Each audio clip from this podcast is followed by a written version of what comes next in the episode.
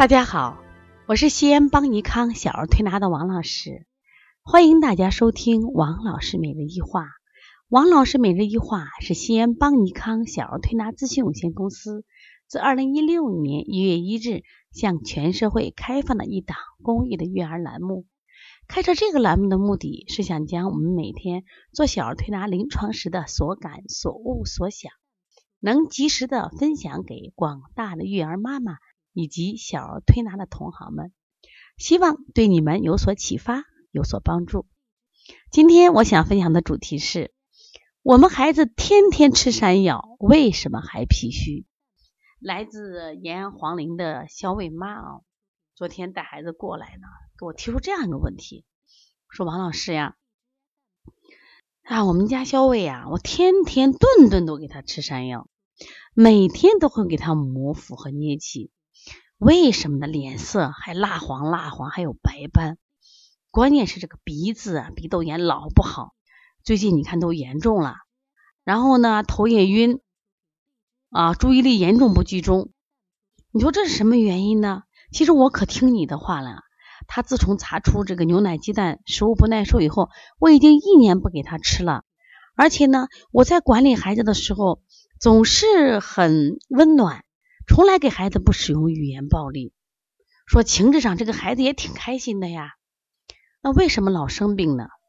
你看这个妈妈其实问的很好。那这个思路就是说，当我们孩子有病的时候，先不要去急着治病，然后我们去梳理。孩子为什么病的原因？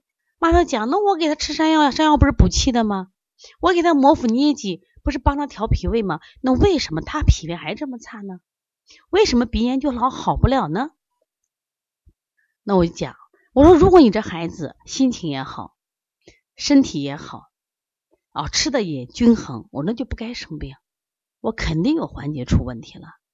我说，最近我们宝宝有没有压力？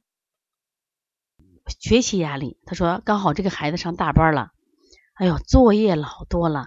一个幼儿园大班的孩子，每天都要做卷子，而且呢，到礼拜天一发发好几张卷子，每一个字啊，写好几遍，好几十遍。我说他喜欢上幼儿园吗？他妈摇摇头，不喜欢。我说他喜欢学习吗？嗯，摇摇头，不喜欢。我说你知道为什么他不喜欢？我说这叫压力呀。换个词，这是一种消耗呀！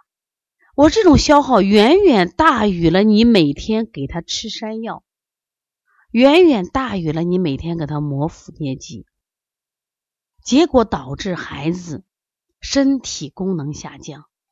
因为这个消费来的时候，他就是鼻炎的症状。所以说，他鼻子是他五脏六腑最弱的一个器官。当他体力消耗最大的时候，首先从鼻子上反应。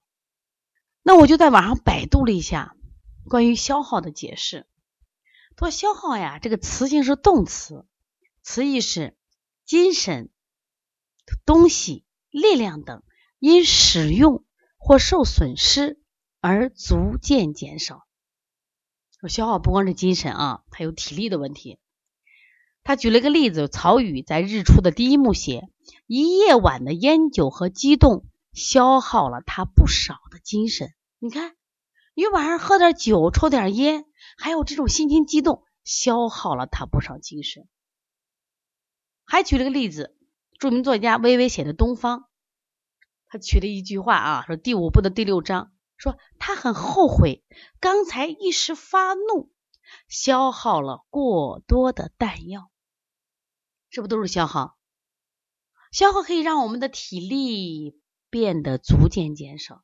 我说你的孩子，我说你每天补山药，说补气的，但是他学习的压力要远远什么呀？高于这种压力高于你吃山药补来的气血，结果导致这个孩子的脾胃是越来越差。再一个，五六岁的孩子，他手臂的力量。是非常弱的，还没有发展好，所以在这个时候呢，他不能有大量的写字儿，那写字的结果就会什么呀？大量的消耗体力。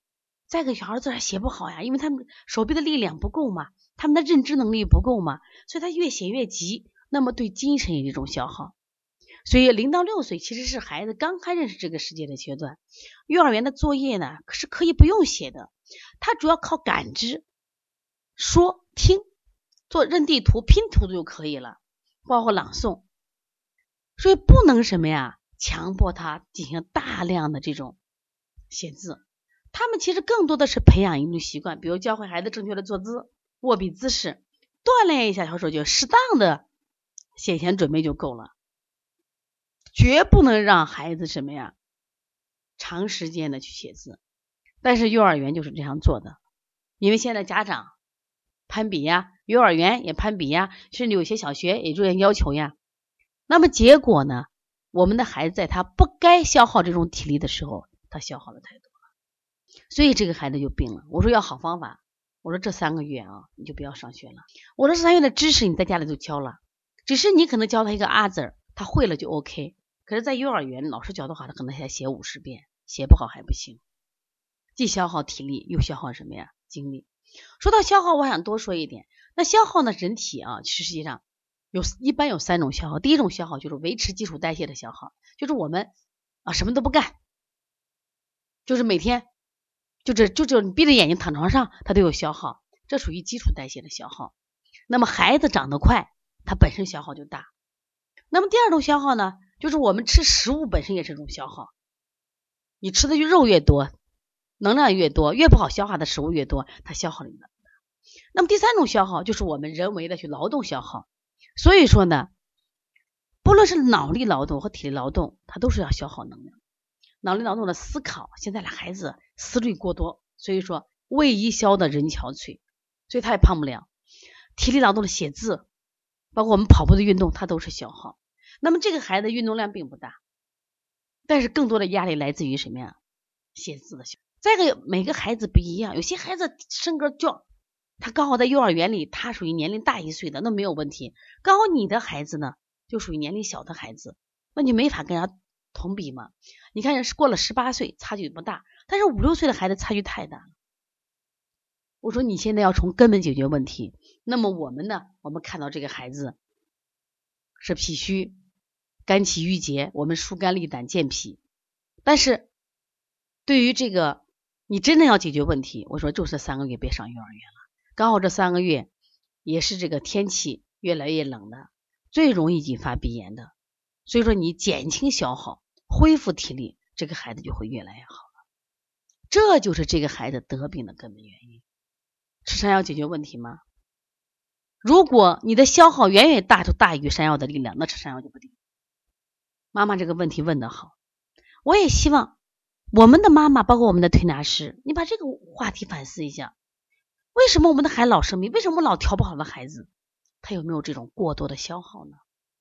如果你也有这样的问题，可以加王老师的微信，我的新微信是幺五七七幺九幺六四四七，你也可以加嗯帮小编的微信幺八零九二五四八八九零，可以咨询邦尼康即将要开课的小儿推拿讲师班以及。我们十二月十七号在西安举行的鼻炎腺样体讲座，好，谢谢大家。